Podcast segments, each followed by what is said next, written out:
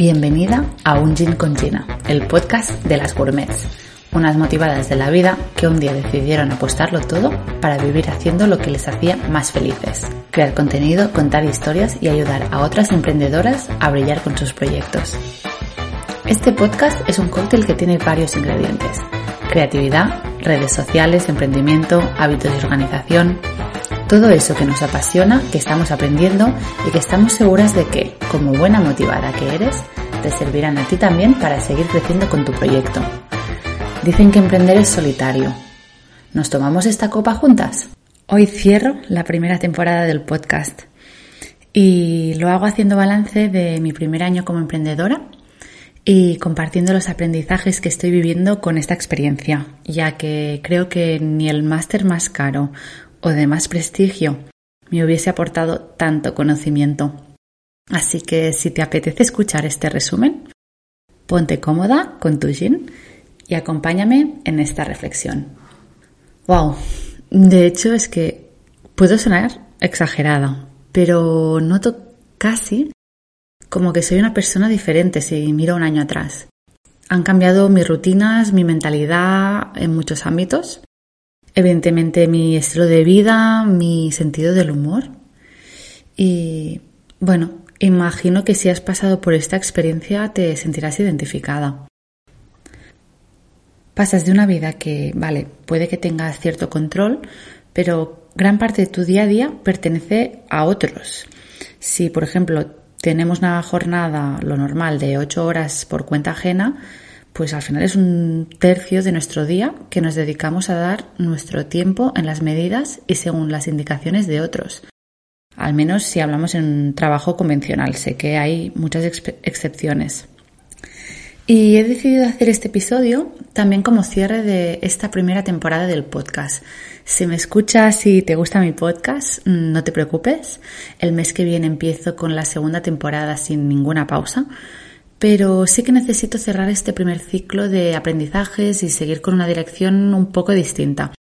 He evolucionado y por eso quiero encararlo hacia un estilo que, bien, espero que te guste, que te divierta y que te aporte lo máximo posible. El título del episodio de hoy, 5 aciertos y 5 errores, es verdad que tiene una parte de clickbait que se llama, y que hay muchísimos matices y en un año no se puede resumir al final en 10 puntos que yo te los digo y tú ahorras estos errores y empiezas tu proyecto tal cual. No es tan sencillo.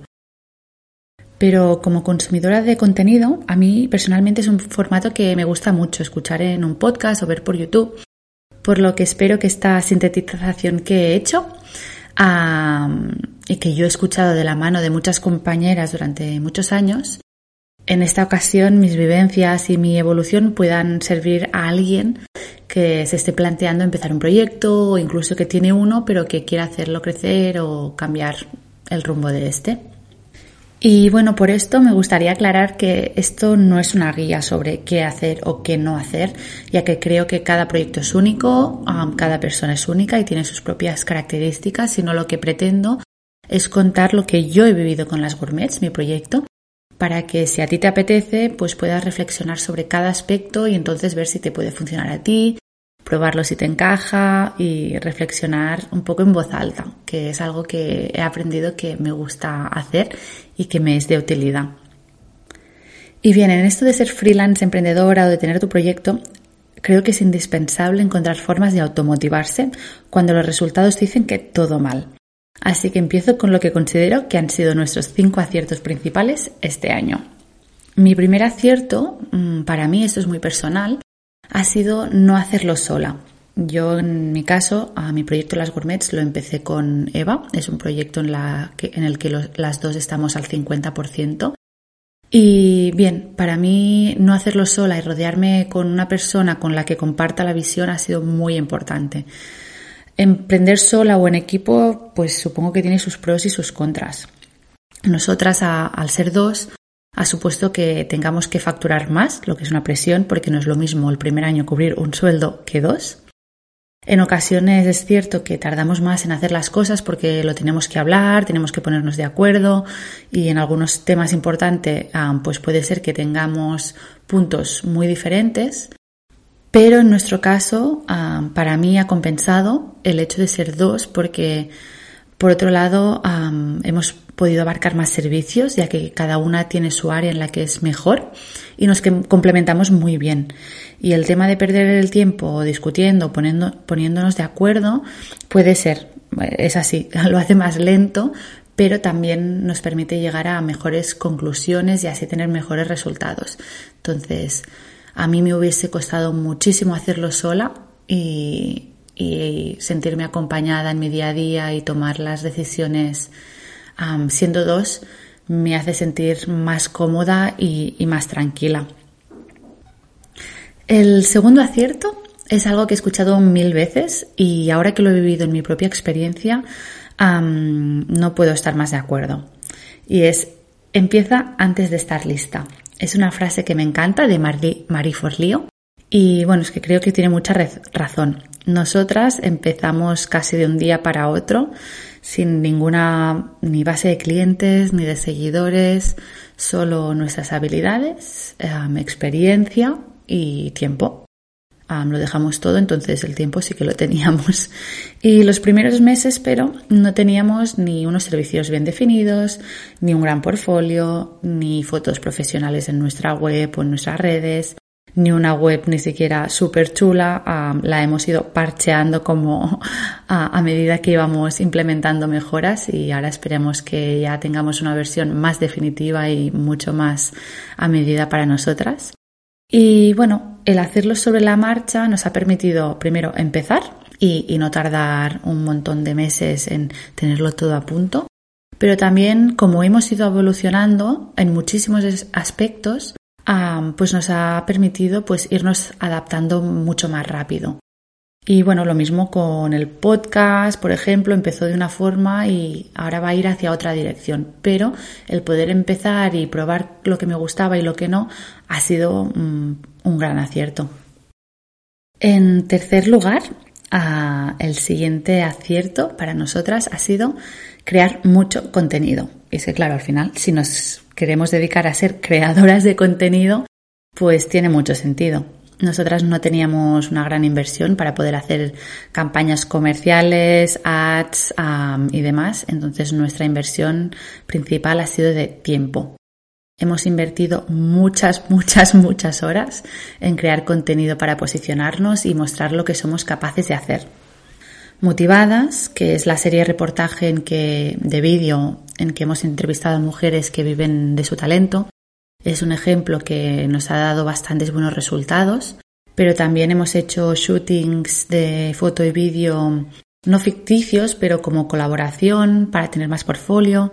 También hemos sido muy, muy constantes en redes, con el blog, la newsletter, el podcast y crear de forma semanal sin pasarnos por alto ninguna semana, menos en verano que sí que hicimos un poco un break y bajamos el ritmo, estar esta constancia, a pesar de no ver resultados inmediatos, nos ha mantenido creativas en muchas ocasiones y también creemos que a nivel de negocio nos ha repercutido positivamente.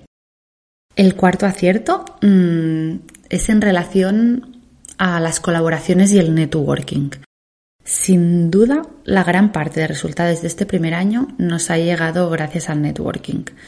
Hemos estado en comunidades de emprendedoras, participado en quedadas, eventos, creado sinergias, incluso iniciado alguna propuesta propia nuestra. Y no solo aceptar invitaciones y esperar que nos vinieran a buscar, sino ser muy activas. y esto me gusta remarcarlo porque a muchos resultados nos han llegado incluso con personas o con negocios que podemos considerar competencia, pero que si nos hemos puesto de acuerdo y hemos sumado esfuerzos, al final podemos obtener resultados mucho mejores y en nuestra experiencia ha sido así. Entonces, esta es una de las cosas que sin duda durante el próximo año vamos a seguir ah, implementando y estando activas en este sentido. Y nuestro último acierto, si tenemos que quedarnos con cinco, pero no por, eso menos importante, diría que, mm, que hemos acertado en tomárnoslo desde el principio como un negocio. Y me explico. cuando digo que nos lo hemos tomado como un negocio, me refiero a que lo hemos tratado con una empresa con todas sus áreas. la organización y la planificación de forma optimizada para ser lo máximo de eficientes. Ahora, por ejemplo, estamos midiendo todas las horas que pasamos en cada tarea porque esta información nos da la capacidad de tomar decisiones, de si tenemos que subir precios, si hay una parte en la que nos atascamos y quizás podemos delegar, definir un buen catálogo de servicios, tener en cuenta la rentabilidad, la estrategia. No solo enfocarnos en tener seguidores o clientes porque sí, sino pensando muy bien qué tipo de negocio queremos tener y diciendo que no cuando no encaja. Y bueno, si tuviera que decir cinco aciertos, creo que destacaría estos cinco. En cuanto a errores, que al final más que errores lo que han supuesto son aprendizajes, es lo que, lo que decía antes, que el empezar antes de estar lista, lo que pasa es esto, que seguramente hay muchas cosas que te vas a equivocar, vas a reconducir, pero forma parte de seguir evolucionando, no, no puede haber un atajo. Y bien, esos errores no han sido pocos ni pequeños, pero me gusta pensar que si nos hemos equivocado, muchas veces es porque nos hemos arriesgado, nos hemos atrevido, así que puede ser que equivocarse pues sea un acierto. En cuanto al primer error, diría que, que ha sido no definir muy bien los límites o en cualquier caso, no verlo como nuestra responsabilidad, poner esos límites, porque a veces sí que lo sabíamos, los teníamos definidos nosotras, pero no los comunicábamos. Entonces, sobre todo ante clientes, es normal que siempre queramos que la experiencia de, la experiencia de cliente sea impecable, que esté contento, pero si nosotras no nos encargamos de explicar los procesos, de decirle lo que puede hacer, lo que no, los límites de nuestro trabajo, la otra persona no tiene por qué conocer nuestra forma de trabajar. Entonces, si nos encargamos de contarlo desde el principio, es muy probable que al final la experiencia de los dos sea mucho mejor porque la otra persona ya sabe lo, a lo que atenerse un poco, ya, ya conoce cómo funciona el servicio que le estás proponiendo. Y bien, no es nada fácil, ha sido un error que yo creo que seguiremos cometiendo, mm, si somos sinceras. Pero bien, vamos mejorando, definiendo más límites que evitan que nos quememos a largo plazo y estamos aprendiendo en cuando es necesario decir que no. Relacionando un poco con lo anterior, el segundo error sería no tener unos servicios muy, muy, muy bien pensados o definidos y lo que ha hecho que pasemos horas y horas y horas y horas haciendo presupuestos adaptados. Imagino que todas hemos empezado así, pero también imagino que todas sabemos que no es viable. Y bien, en una mentoría que hemos hecho recientemente, lo que estamos aprendiendo es que mejor pocos servicios y bien definidos que querer hacer de todo como si fuésemos una agencia con un equipo de 20 personas. También bastante relacionado, el tercer error es querer hacerlo todo.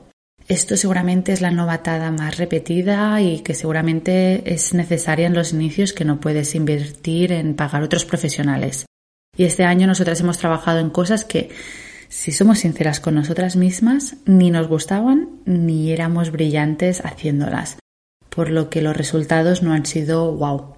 Así que lección aprendida y siempre que sea posible delegarlo a personas que estén especializadas y dejar de ser mujeres orquestra.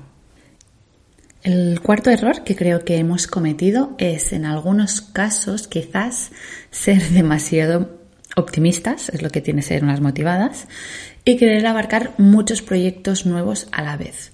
De hecho, al empezar con este negocio, con las gourmets, teníamos otro proyecto de e-commerce sobre la mesa, queríamos iniciarnos con las dos por eso de diversificar. Pero pronto nos dimos cuenta de que llevarlo todo adelante nos dispersaba la energía y empezarlo todo al final hacía que no consiguiésemos resultados en nada porque teníamos que hacer un montón de acciones para llegar a todo. Y con esto no digo que no se puedan hacer varios proyectos a la vez, pero al menos que uno de ellos sea más estable, que esté más consolidado y que permita no dedicarle tantos recursos y en cualquier caso eso, no empezar dos desde cero a la vez porque no es viable. Y quizás el último error ha sido en algunas ocasiones no confiar en nosotras mismas y poner de manifiesto todo lo que sabemos ante el cliente. Hay días en que la impostora interna ha ganado la batalla, pero ahora que ya la conocemos mejor, sabemos cómo mantener la raya y creo que todo es cuestión de conocerse. Pero creo que la confianza, el no estar convencidas al 100% de lo que nosotras hacíamos, en algunas ocasiones ha sido un error y que si no confías tú en ti y en tu proyecto, es imposible que tu cliente pueda confiar en ti. Y bueno, para terminar, como conclusión, cuando hago el balance de este primer año, tengo que decir que personalmente estoy muy, muy contenta y muy feliz de cómo ha ido y de lo que hemos alcanzado. Y que esté muy contenta tampoco significa que tenga el negocio más rentable del mundo o un supersueldo, por ahora. Y me parecería muy simplista reducirlo a esto. Estoy muy agradecida porque la mayoría de mañanas me he levantado de la cama con ilusión, trabajando en algo que me hacía muy feliz. Y sí, ha habido días muy duros, pero para mí el entusiasmo ha compensado todos esos momentos difíciles.